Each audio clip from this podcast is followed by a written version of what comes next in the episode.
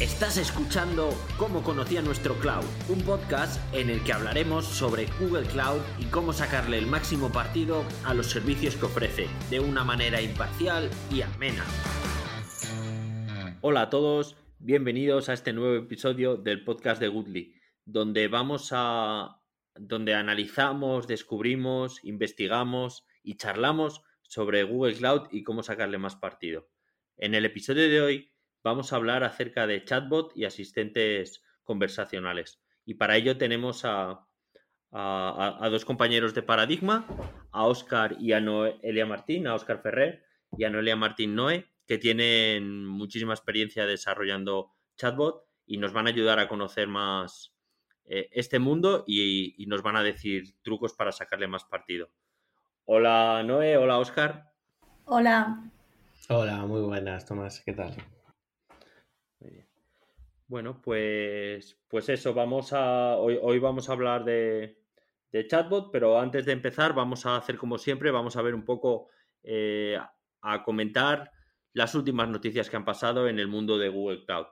La primera noticia que tenemos hoy eh, viene relacionada con el, con el tema que nos ocupa y son los, los megagentes que han salido nuevos en, en Dialogflow y son una manera de agrupar agentes y, y hacer cada vez chatbots más grandes. Eh, pero mejor que nos, nos, expliquen, nos expliquen nuestros invitados en qué consiste. Bueno, pues si queréis empiezo yo.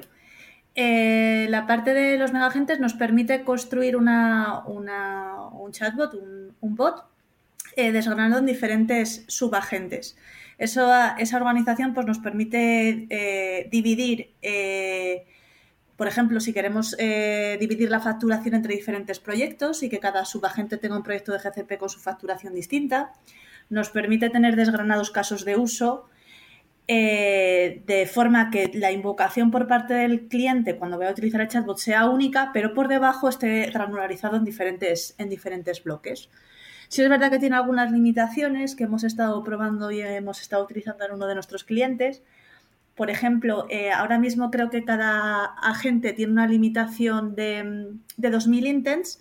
Esa limitación la seguimos teniendo con los megagentes, pero por cada subagente. Es decir, tendríamos eh, una limitación de número de agentes que solo te deja tener 10. O sea, un megagente puede tener 10 subagentes con 2.000 intents cada uno de ellos. Y luego también tiene la particularidad de que utilizan los contextos de manera diferente. Eh, sobre todo cuando los estamos manejando desde el fulfillment, desde el webhook eh, por detrás. Porque no vale solo con indicarle un nombre al contexto, sino que tienes que indicarle por delante el, el nombre del proyecto de GCP al que hace referencia para que el megagente sepa resolverlos y saber redirigir.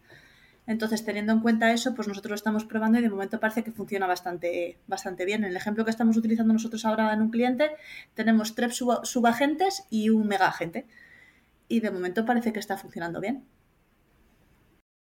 Genial, sí, sería un poco como la manera, según los, los chatbots van madurando, de poder agruparlo y, organizarlo, pues bueno, pues como otra capa lógica y más límites.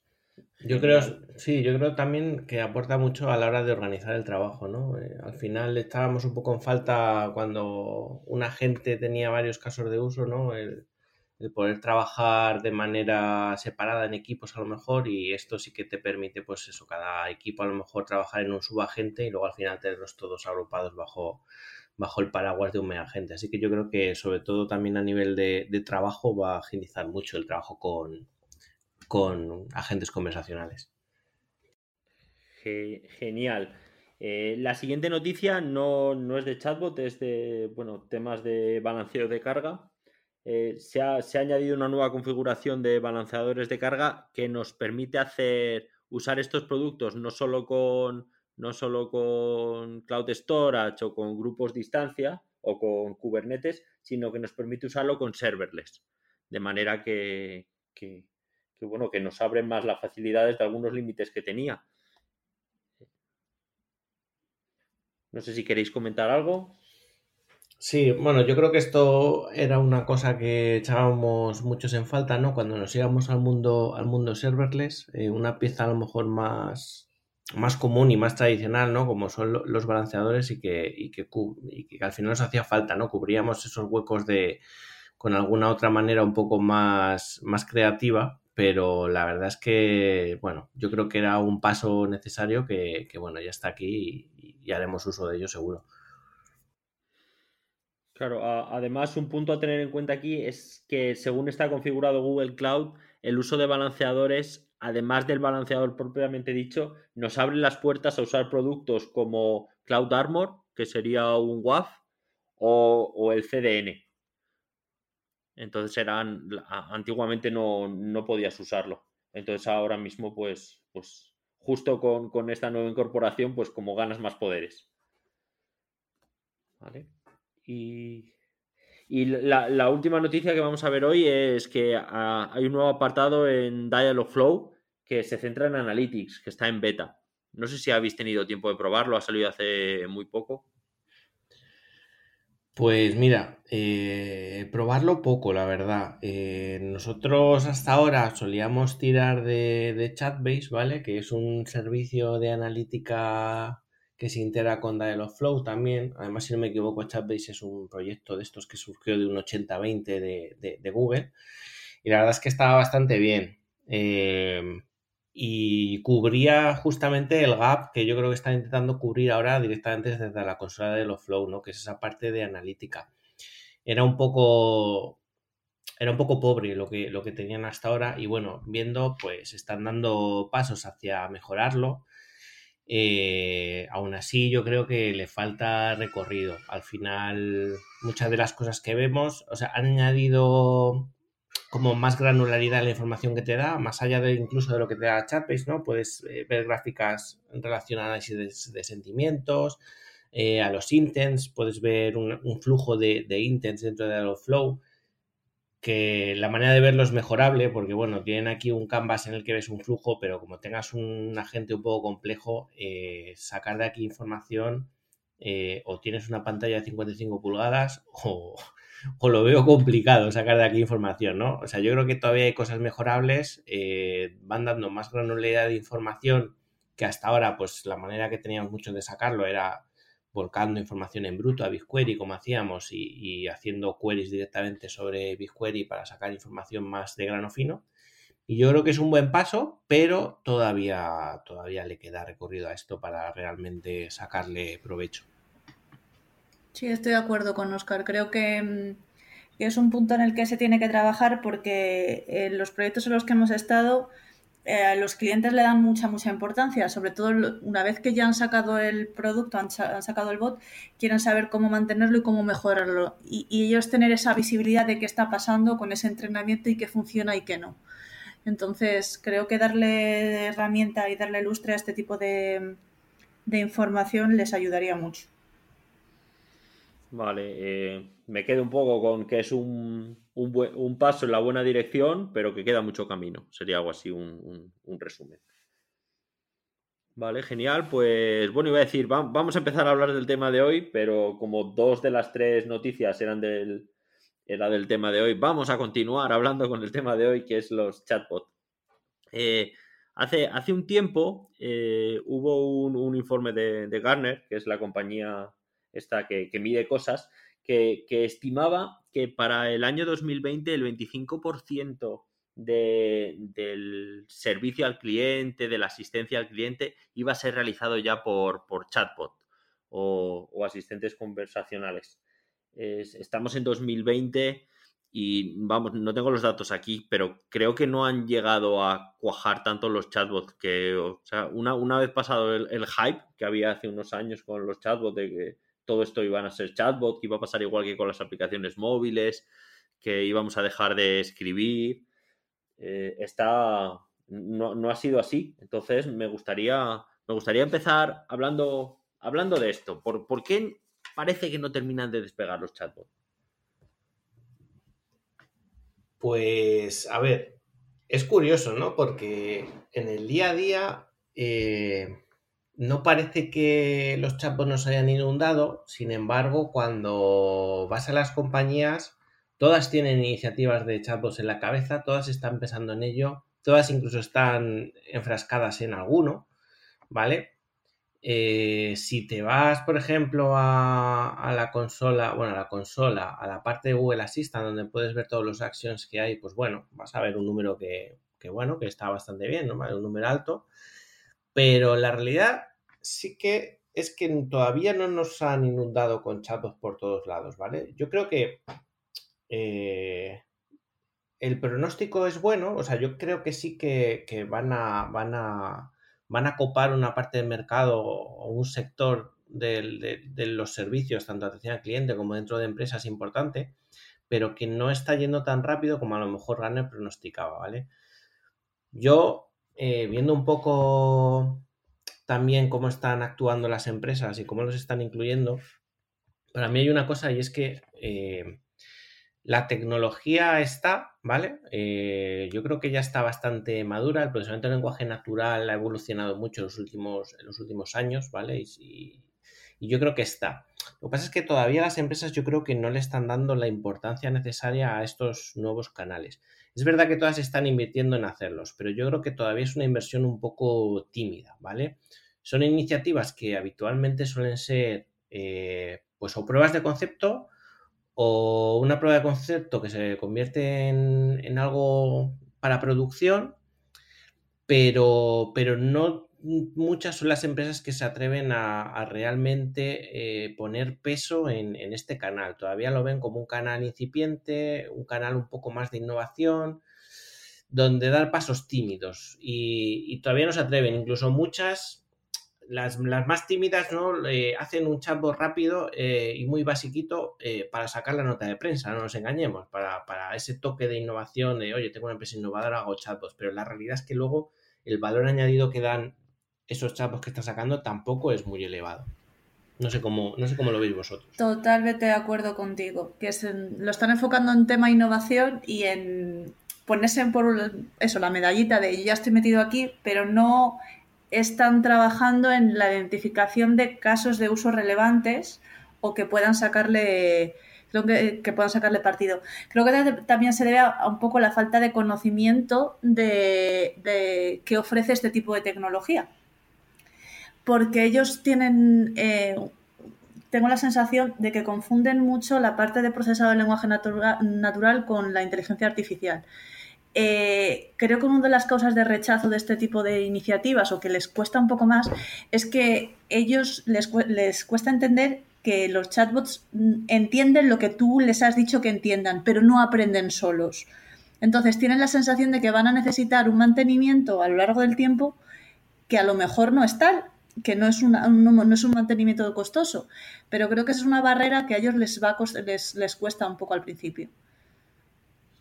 Sí, yo creo que hay un poco de, efectivamente, hay un poco de confusión en cuanto a, qué parte, a qué es un chatbot, ¿no? En, el aspecto un poco más técnico, ¿no? Es verdad que muchos tienen en la cabeza el machine learning y, ven esto como algo igual, algo que hay que, darle un gran entrenamiento con un conjunto de datos eh, muy elevado y demás, ¿no? Eh, muchos clientes incluso dicen, oye, pues os pasamos transcripciones de, de conversaciones reales y con eso se entrena y tal y no es tanto un ejercicio de machine learning, ¿no? Es verdad que el procesamiento de lenguaje natural forma parte de la IA, ¿no? Es una disciplina dentro de ella, pero no es machine learning.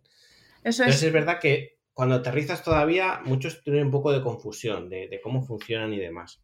Sí. Claro, que es un poco, o sea, la, la, filosofía de tener todos los logs de llamadas y con eso entrenar un robot es, es para determinados casos de uso y es como se hacía hace bastantes años bastantes en, medidas tecnológicas, ¿vale? Que a lo mejor son 3, 4 años. Sí, pero ya te digo que, que, nos ha pasado alguna vez, no, pero esto no aprende solo, no, no. Esto entiende lo que tú le has dicho que entienda. Más allá de lo que tú le, para lo que le has programado, no vas a ver aprender solo, no es inteligente. Entonces, ah, entonces necesito que lo mantenga y eso puede causar un poco, un poco de rechazo. También creo que como como están yendo por la parte de innovación y no poniendo casos de uso importantes, eh, como no hay esa demanda y esa funcionalidad en los chatbots, causa un poco de frustración también la parte de los usuarios, porque no hay mucha funcionalidad a la que puedas acceder a través de esos, de esos chatbots. ¿no? Entonces, em, creo que ahí se, es como el pescado que se muerde la cola. ¿no? Eh, por un lado, no, no conozco mucho la tecnología, no estoy invirtiendo en ella, pero claro, tampoco consigo muchos usuarios porque eh, no hay mucha funcionalidad ahí a que los usuarios puedan enganchar. Entonces, creo que necesitan un poco de tiempo, sí. Sí, yo creo que la tecnología, o sea, cuando una tecnología llega a la que sea, son los, casos de uso los que hacen que, dispare. No, pues podemos hablar de, de pues cualquiera, de, pues no sé, cuando empezaron las aplicaciones móviles, tú tienes un marketplace, pero fueron todas las aplicaciones y todo el nuevo uso de esos dispositivos lo que empezó a la gente a, a comprarlo. Entonces, sí creo que lo importante es ya teniendo la tecnología, encontrar casos de uso y, centrarse en hacer productos que sí le gusten a la gente. O sea, que si no solo tengo un chatbot, que es lo que comentabais vosotros, sino tengo un chatbot que realmente soluciona un problema. Sí, yo de hecho ahora que hablas de las aplicaciones móviles, me, me, siempre me, lo veo muy análogo, ¿no? Me acuerdo cuando empezaron las aplicaciones móviles en las que la gente subía cualquier cosa, ¿vale? Y cuando digo cualquier cosa es cualquier cosa. Simplemente era tener una aplicación móvil y, ya está. Y no aportaban tanto valor, ¿no? De hecho, al principio, si os acordáis, había la guerra App Store y, el market de Google ¿no? Que siempre decía, no, es que, bueno, las de ellos las pagas, ¿no? Porque eran de pago las aplicaciones de App Store, pero, pero tienen valor, ¿no? O sea, o, son buenas, ¿no? Y las de Android, pues bueno, ahí cualquiera subía una cosa. Estamos un poco en ese mundo. Hay gente que sube chatbots eh, por tener la experiencia de subirla, pero, pero la realidad es que no aportan un gran valor, ¿no? Yo creo que ya hemos pasado la barrera de esos chatbots eh, de las que te dan información, en las que te resuelvan preguntas frecuentes. Y bueno, ya hay empresas, nosotros estamos trabajando con empresas ¿no? que se atreven ya a ir un paso más allá y hacer chatbots transaccionales, chatbots que hagan operaciones reales con, cosas del usuario, con cosas de sus clientes, de, sus operaciones de, sus clientes habituales. ¿no? Y yo creo que ya es el camino. El tema de los chatbots que dan información está superado, hay que ir un paso más allá porque ya la gente va buscando eso. Vale, si os parece ahora, eh, vamos a ver casos de uso. Ya, eh, ¿qué, casos de uso se están usando hoy en día más con chatbot? Pues yo creo que hay que sacar casos de uso que, sean procesos repetitivos y monótonos, ¿no? Que una de los las motivaciones principales, o el caso de uso estrella, yo creo, es vamos a quitarle volumetría al call center, ¿no? Y vamos a, que nos solucione la vida el, el bot. Y Aquí eh, yo creo que no todo puede pasar por el bot porque es un poco complicado, si queréis eso hablamos después, pero sí que creo que hay procesos que son muy repetitivos y muy monótonos que se pueden automatizar y que esos son los susceptibles de trasladar a, de trasladar a un bot. Nos, valdría aquí un pareto, que es posible que con el 20% de los casos solucionemos el 80% del, del tráfico. Sí, pues sí de, hecho, nos ha pasado. Mm. Y de hecho había, había por ahí, eh, creo que era Garner también que lo decía, había una estadística que decía que el 80% de las peticiones a un call center eh, podían ser resueltos por agentes no humanos. Porque al final la gente llama al call, center generalmente para las mismas cosas, ¿vale? Entonces, el punto en el que estamos ahora, en este caso que, parece que está despegando ahora como caso estrella, ¿no? Eh, yo creo que es justo, es justo ese, es, es quitar al call center solucionándolo con, cosas donde a lo mejor un humano no, tiene un valor añadido, ¿no? Si, vas a pedir un recibo, o sea, eh, mándame el recibo, mi último recibo, eh, pues, pues, hombre, poco es lo que te va a dar de valor añadido una persona, ¿vale? Es una tarea súper automática. Entonces, si a eso te puede atender un, bot, eh, pues muchísimo mejor. Y dejar para casos complejos o casos donde realmente una persona puede aportar ese valor añadido, el hecho de que te atienda un humano. Totalmente de acuerdo. También es verdad que para esa distinción de casos de uso automatizables y cuáles no, creo que el cliente hay que educarle y encaminarle en base a la experiencia que, se tiene con, esto, con este tipo de, estos tipos de proyectos. Porque también es muy dado a, no, no, yo quiero, quieren como eliminar por completo el call center, no sé si me explico. Entonces, quieren que todo lo solucione el bot y a veces es muy complicado. Eh, predecir lo que un cliente quiere.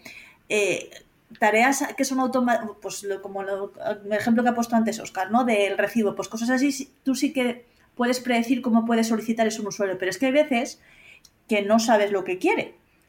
eh, serán el mínimo de veces, pero hay que darle una alternativa al usuario para no crearle frustración y abrir una, nueva vía eh, con, ese, con esa casuística. Entonces, creo que se puede automatizar gran parte de, de los flujos, pero hay otros que es prácticamente inevitable que, que te atienda un agente. Luego también hay que hablar de la sensibilidad de los datos y de qué caso de uso en sí en concreto.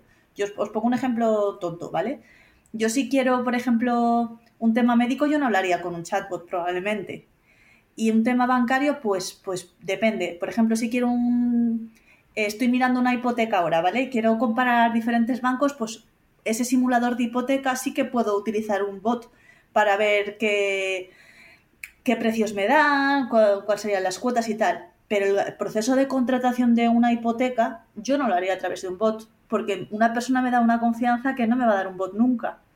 Entonces. Claro, y una, y una hipoteca, como bien dices, en el mejor de los casos es una hipoteca cada cinco años. Y me estoy poniendo. no, me veo en estas.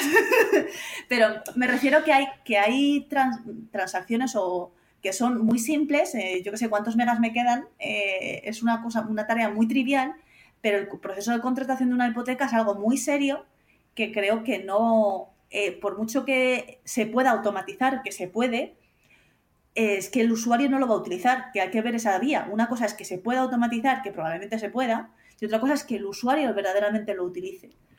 Claro, que merece la pena. Aquí, bueno, eh, ¿no sabéis la, demo que hizo Google hace dos años o no sé cuánto? Que se enseñaba el Duet, que enseñaba hablando por teléfono que era, que era increíble la tecnología. Yo, yo, yo pues casi me caigo de la silla. Eh, pero para lo que lo están usando es para saber qué tiendas, el horario de las tiendas en días raros. Las tiendas que no tienen API, lo, que se dedican es, fijaros, ¿eh? la tecnología lo avanzada que era y, a lo, y para lo que lo están usando de momento es para llamar a una tienda y preguntar el horario. Bueno, creo que con esto...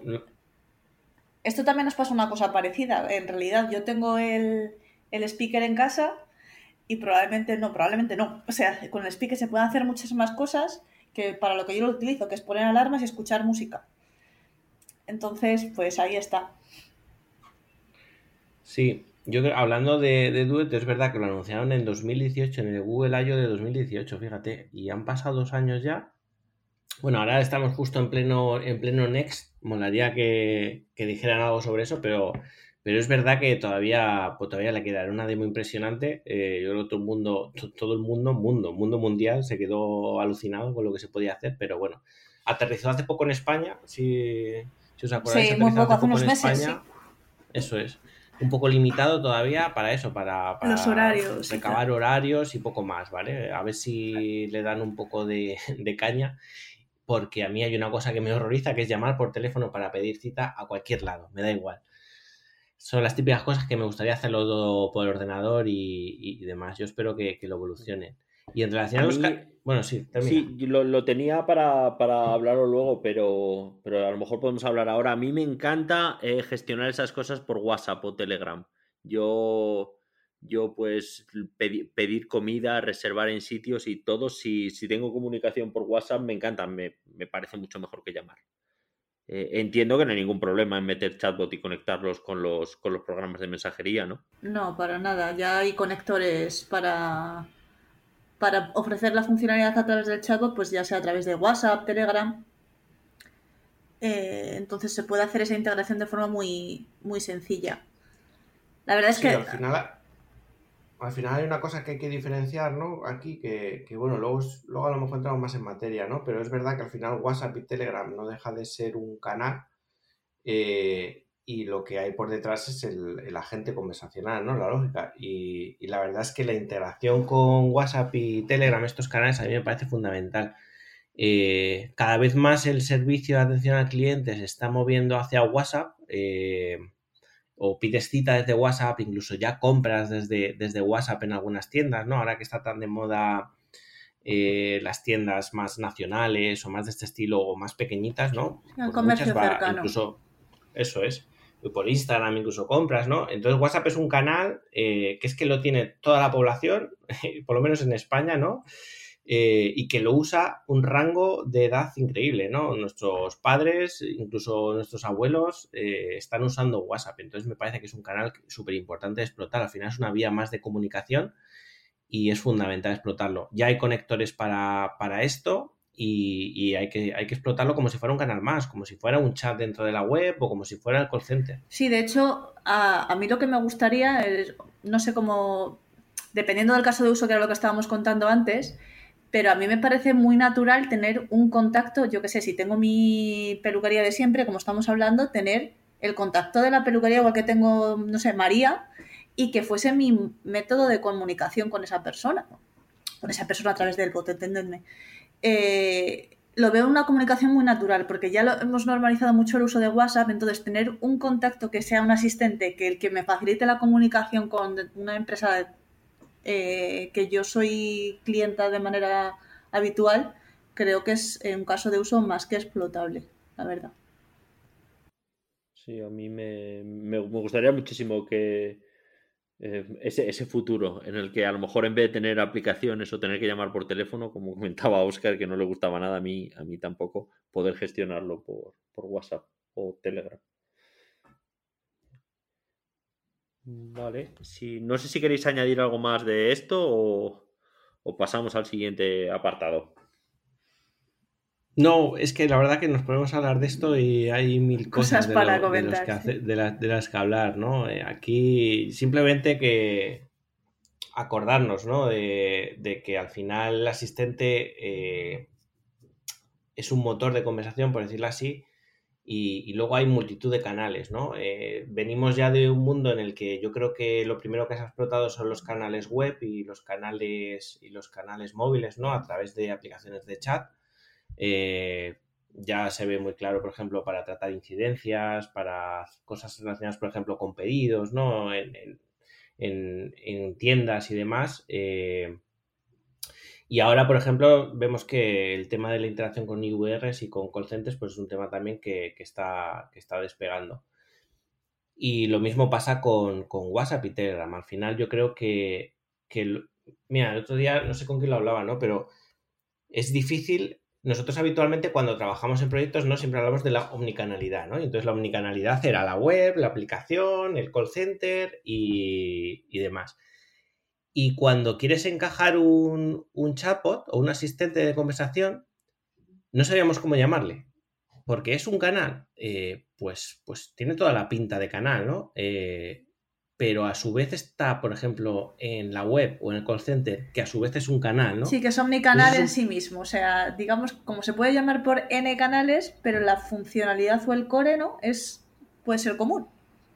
Eso es, sí, sí, sí. Es como un canal que a su vez... Con varias interfaces, sí. Eso es, con varias interfaces que a su vez forma parte de como de un subcanal dentro de otro canal, ¿no? Porque la web es un canal, dentro de la web puede haber una asistente conversacional que a su vez es otro canal y que además es omnicanal porque lo vas a tener en la web, lo vas a tener en la aplicación, lo vas a tener a lo mejor en Contact Center y por WhatsApp.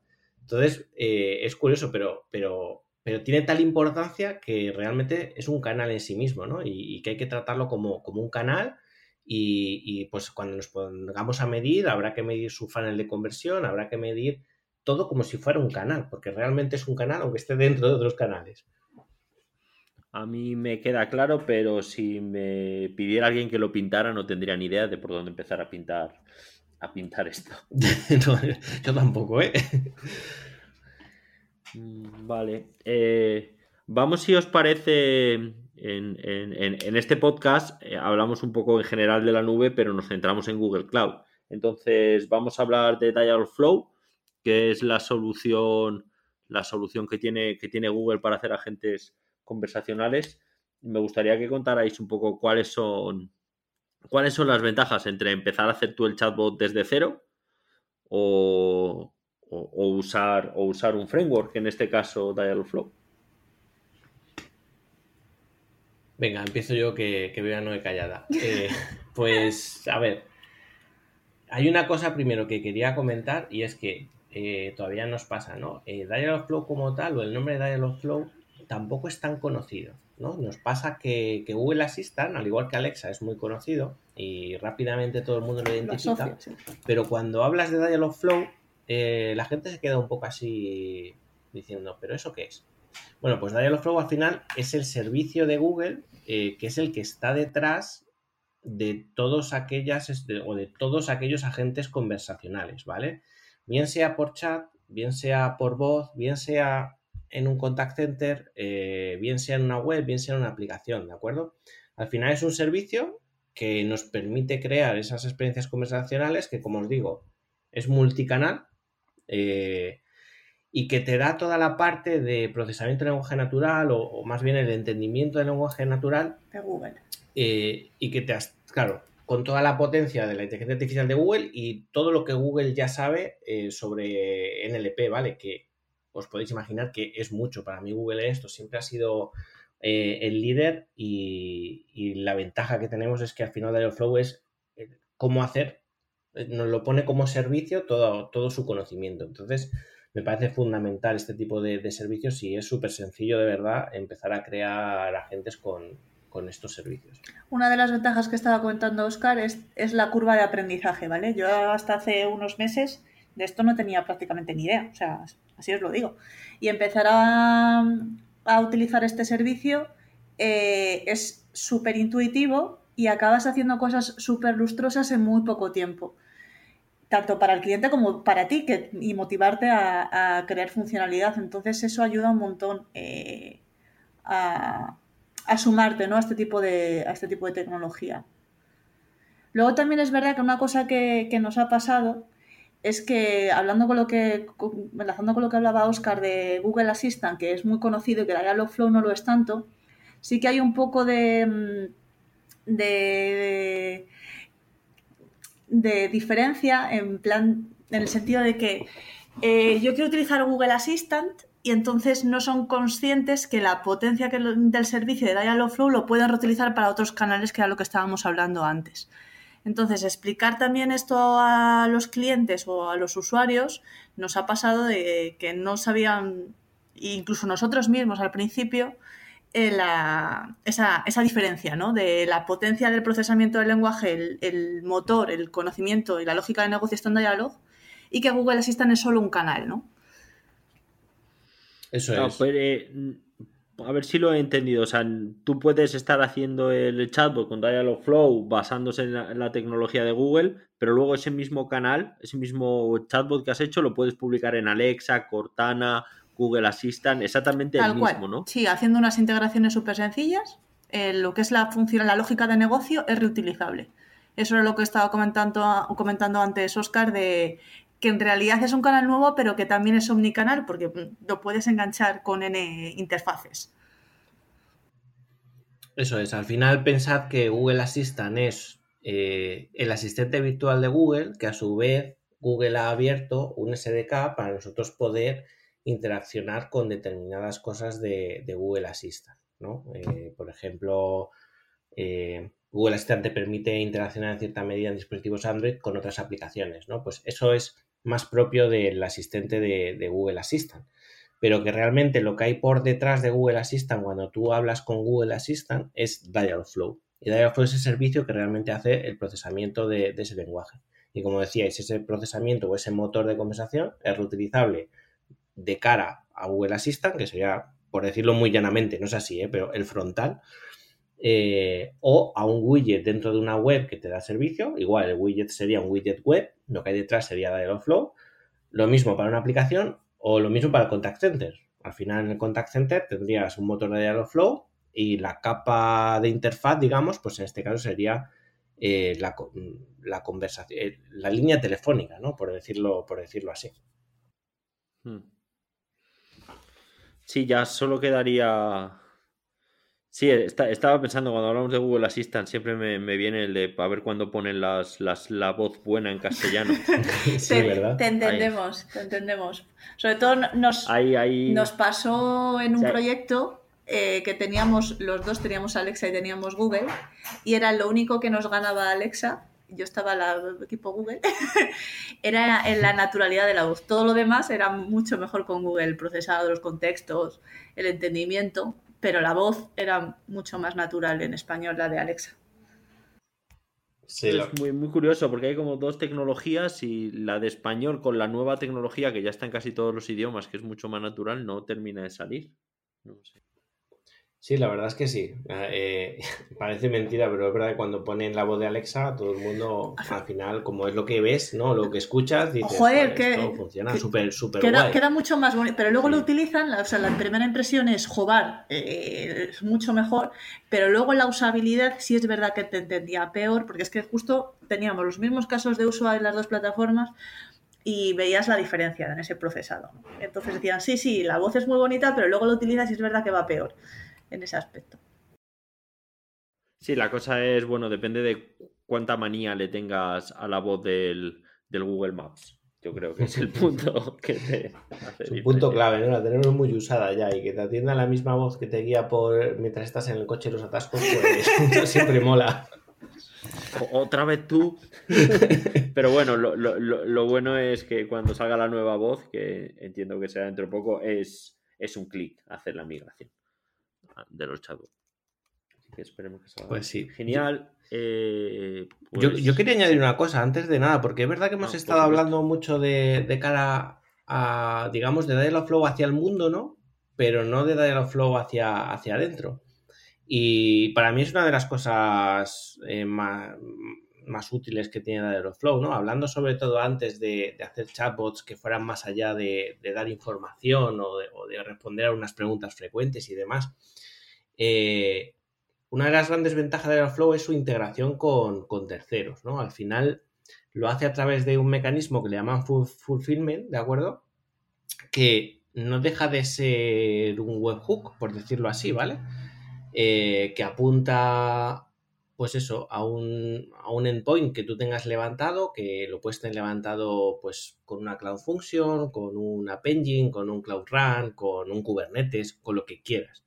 ¿vale? Eh, programado en lo que te dé la gana, porque al final lo puedes programar en lo que te dé la gana, y donde realmente al estar integrado con un servidor, por decirlo así, eh, tienes todas las vías de integración del mundo que tú quieras hacia tu mundo interno de, empresa, ¿no? Al final, cualquier cosa que tengas apificado, eh, pues va a ser integrable con, con, con Dialogflow a través del fulfillment. Entonces, no hay que tener miedo a irte a la operación. Eh, piensa que Dialogflow se va a integrar con los sistemas de tu compañía eh, de igual manera que lo va a hacer tu aplicación móvil o tu portal web, exactamente igual.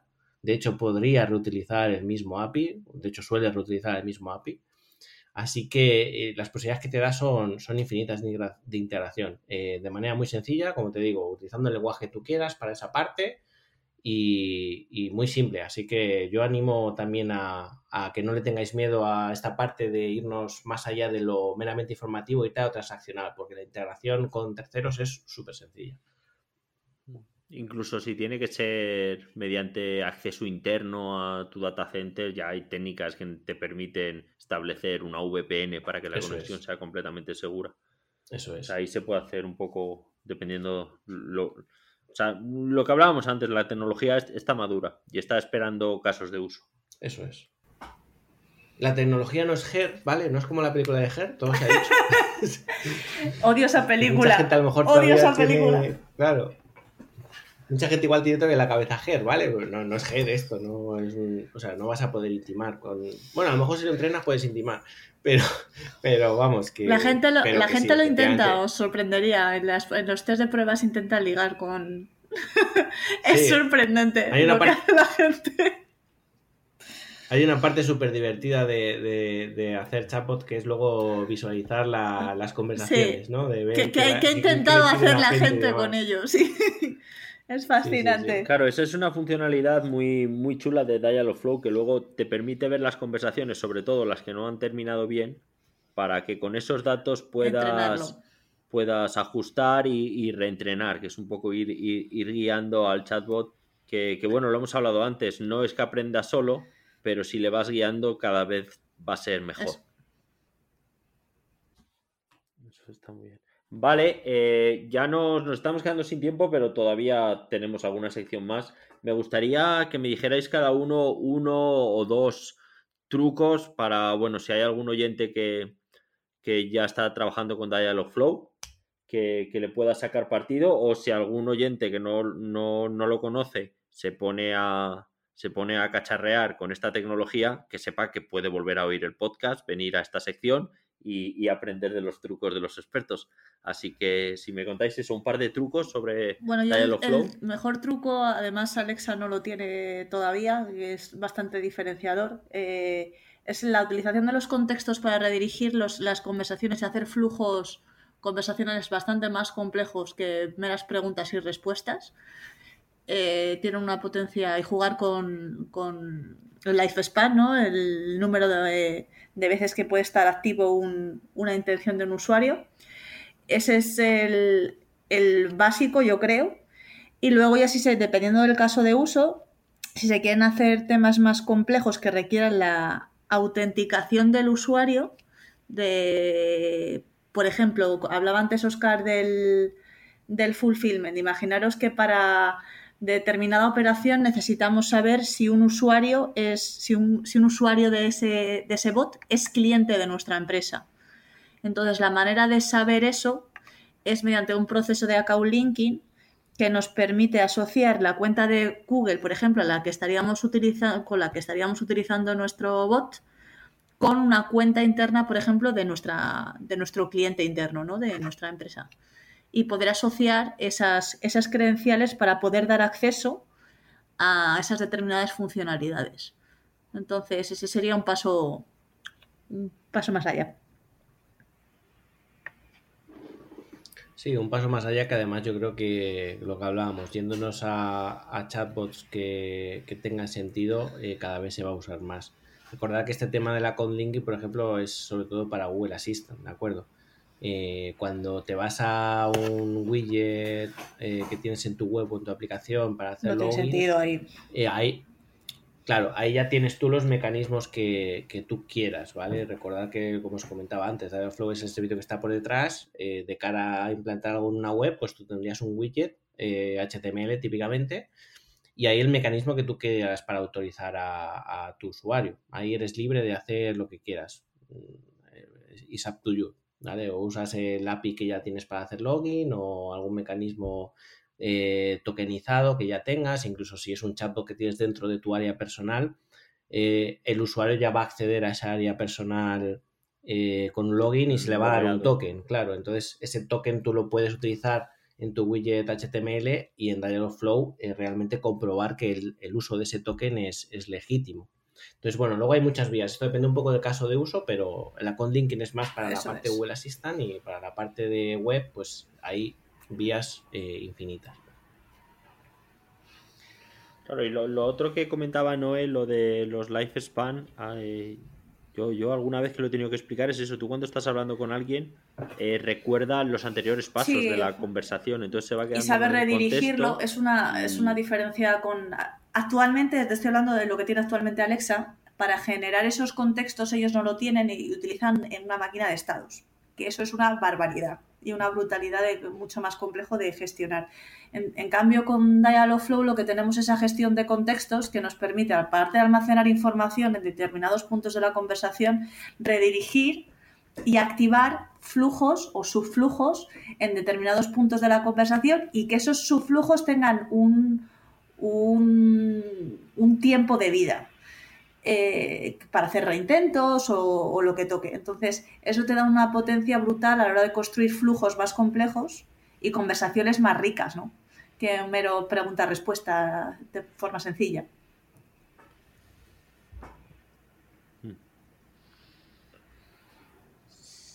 Sí, completamente de acuerdo. Aquí también, no sé si Oscar quiere soltar algún truco o... Eh, nada, yo cosas con las que nos hemos pegado habitualmente eh, o cosas que hay que tener en cuenta. Últimamente hemos hablado eh, en estos minutos mucho de, contact center también, aparte de no solamente canales web, app, y más que contact center yo me la experiencia de voz. y esto lo digo porque, porque hay un tema eh, cuando no es lo mismo orientar un asistente de voz cuando vas al mundo de texto que cuando vas al mundo de la voz.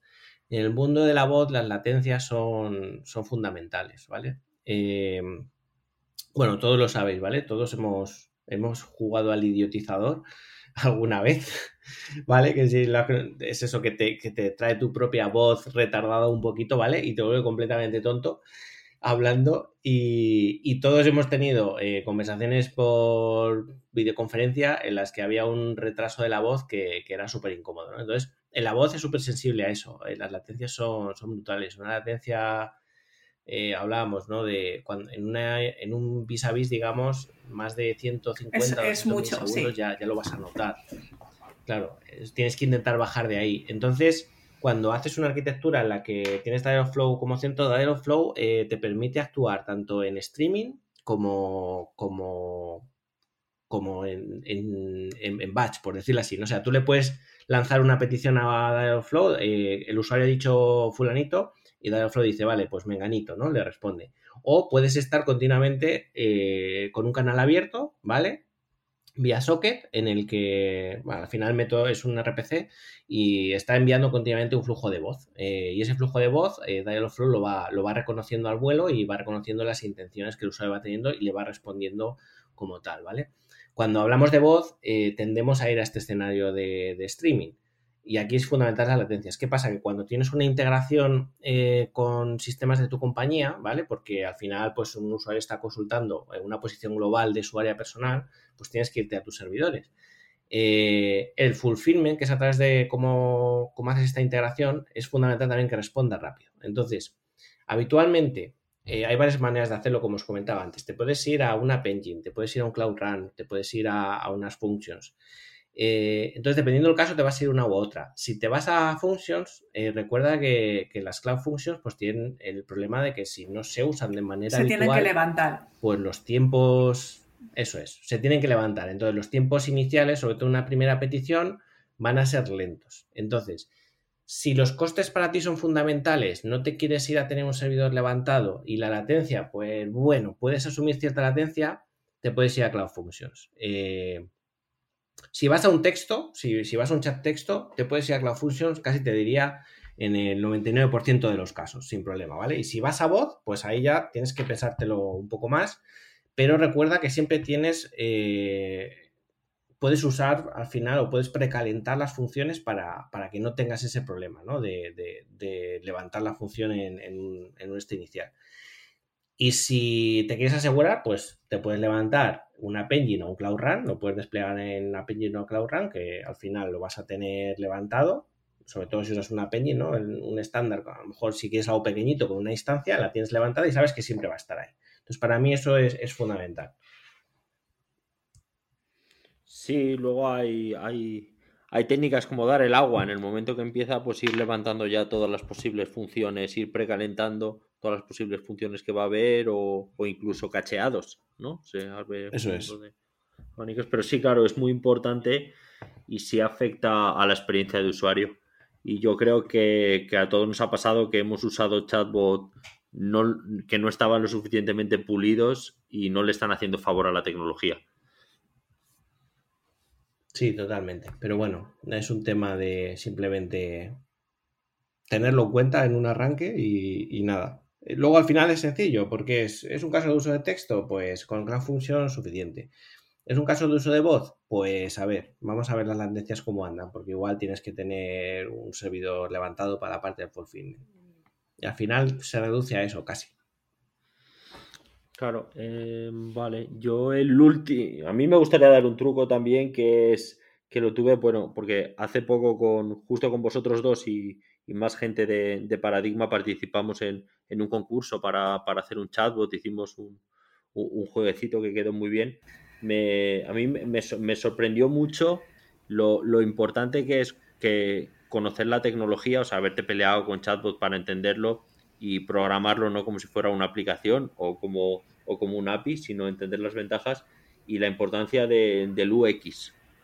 Del UX, de, de cómo del trabajo que hizo en este caso José, cómo, le dio cómo le dio al chatbot de atrapando a Moriarty, cómo le, cómo le dio cómo le dio un puntillo más. La verdad que cuando hemos estado en algún cliente que lo que hacía, lo que quería básicamente era trasladar lo que se hacía en una aplicación a voz y romperle ese esquema, eh, ese fue el primer, la primera vez que trabajé con José. La verdad que él intenta ofrecer una experiencia completamente por voz y, es, y eso hace que sea completamente distinta a como la tenías preconcebida en el caso de uso, sobre todo si ya tenías ese caso de uso construido en otro, en otro, en una aplicación web o, lo que sea, ¿no? En el caso del, del, juego, sí es verdad que se que intenta, eh, sobre todo con, los truquitos del SSML, eh, que esas etiquetas que te permiten darle un poco de personalidad a esa voz para que no suene tan monótona y construir las frases para que no suenan tan monótonas, hace que esa experiencia sea mucho más agradable. Y, con José la verdad que ese es un gusto trabajar, la verdad. Bueno, pondremos en la descripción del podcast, pondremos en el link al, a la acción, que esperemos que salga pronto a la luz. Perfecto. Bueno, pues la verdad es que no, tenemos tiempo para más. Ha sido, ha sido un placer. Podría estar hablando con vosotros horas sobre chatbots. Me parece un tema muy, muy interesante y, me parece que de aquí a los próximos años eh, nos, va a descubrir, nos va a hacer, va a haber mucho que hablar de ello. muchas gracias. Sin duda, yo creo que nada, gracias a ti. Yo creo que es que esto da para, no para, Varios, podcasts. Eh, así que nada, más adelante igual tenemos que hacer otro, con lo que nos pidan los oyentes, algo más concretillo eh, y vamos allí. Nada, muchas gracias de nuevo por, por haberme invitado otra vez aquí. En el episodio de hoy hemos hablado de asistentes virtuales y cómo son ya una realidad. Gracias a Dialogflow podemos implementar estos asistentes de una manera sencilla y más rápida. Hace poco, Google ha sacado una nueva versión de Dialogflow, llamada Dialogflow CX. En un próximo episodio de cómo conocía nuestro cloud, nos centraremos en este producto, las nuevas funcionalidades y las ventajas que ofrece.